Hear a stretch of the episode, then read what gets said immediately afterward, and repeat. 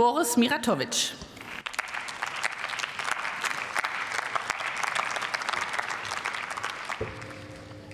Sehr geehrte Frau Präsidentin, liebe Kolleginnen und Kollegen, sehr geehrte Frau Wehrbeauftragte Högel, herzlich willkommen im Hohen Haus.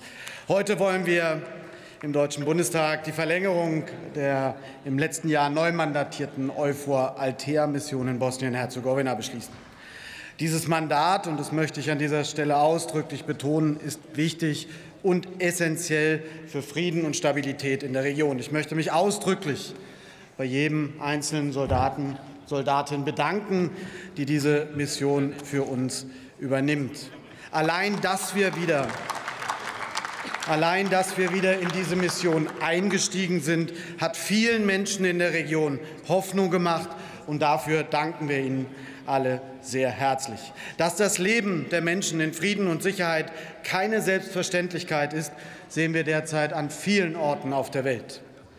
Auch in der Balkanregion sind Frieden und Stabilität keine Selbstverständlichkeit. Wir haben vor kurzem erst die Mandatsverlängerung KFOR hier im Parlament beschlossen, und nur wenige Tage später ist die Lage im Norden des Kosovo eskaliert. Mindestens 31 KFOR-Soldaten wurden verletzt, zum Teil sehr schwer verletzt. Wir sind uns der Verantwortung dieser Mandate bewusst und was es für die einzelnen Soldatinnen und Soldaten bedeutet, die ihren Dienst vor Ort leisten. Deswegen, meine Damen und Herren, liebe Frau Högel, noch mal ausdrücklich der Dank an dieser Stelle. Mir ist das sehr, sehr wichtig, denn das, was wir dort beschließen, ist in der Region unglaublich wichtig. Ohne den Einsatz von KFOR, ohne den Einsatz von EUFOR wäre die Situation in der Region noch viel schwieriger. Die Präsenz der europäischen Friedenstruppen, meine Damen und Herren, bedeutet gleichzeitig, dass die Bevölkerung vor Ort sicher sein kann, dass die internationale Gemeinschaft sie nicht vergessen hat.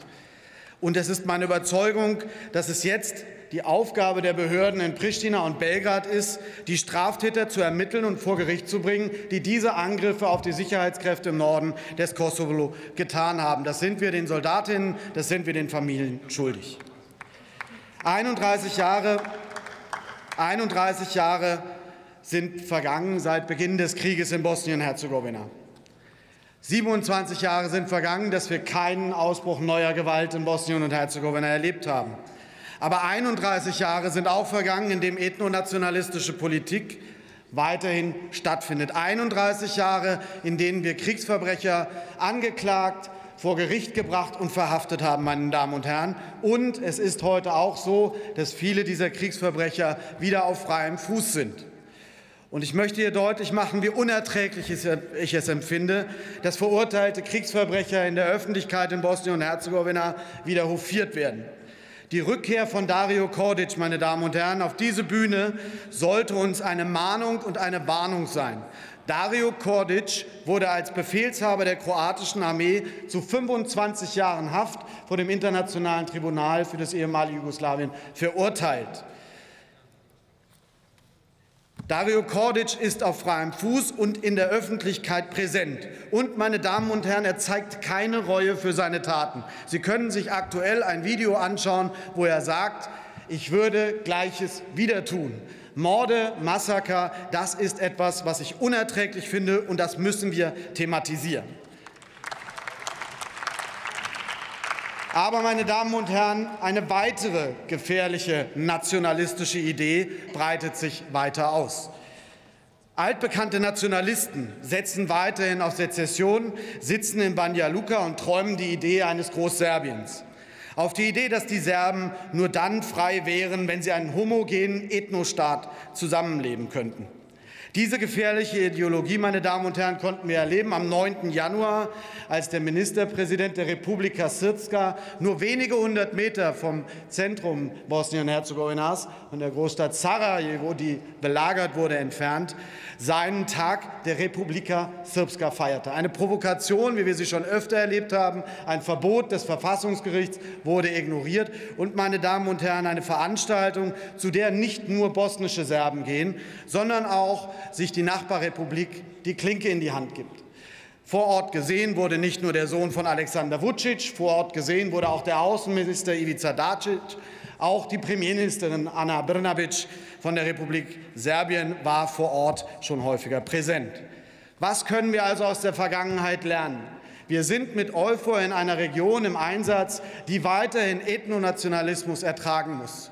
Und was wir lernen können, ist, dass Ausgleich nur dann stattfindet, wenn wir die Dinge so offen ansprechen und so deutlich machen, dass wir das verurteilen. Und meine Damen und Herren, die Gelegenheit, über die Mandatsverlängerung zu sprechen, die Frieden sichert, die Menschen in der Region Hoffnung macht, und deutlich zu machen, dass wir Sezession und Nationalismus verurteilen. Beides sind Dinge, die hier in Deutschland zum Teil wahrgenommen werden, die in Bosnien und Herzegowina aber einen sehr, sehr großen Raum einnehmen.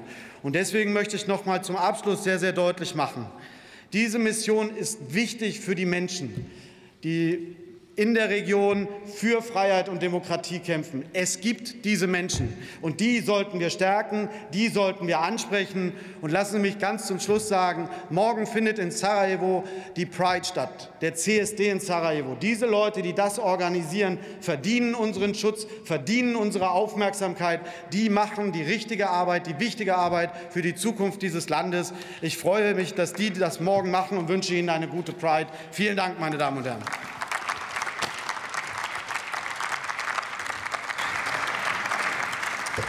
Und für die Union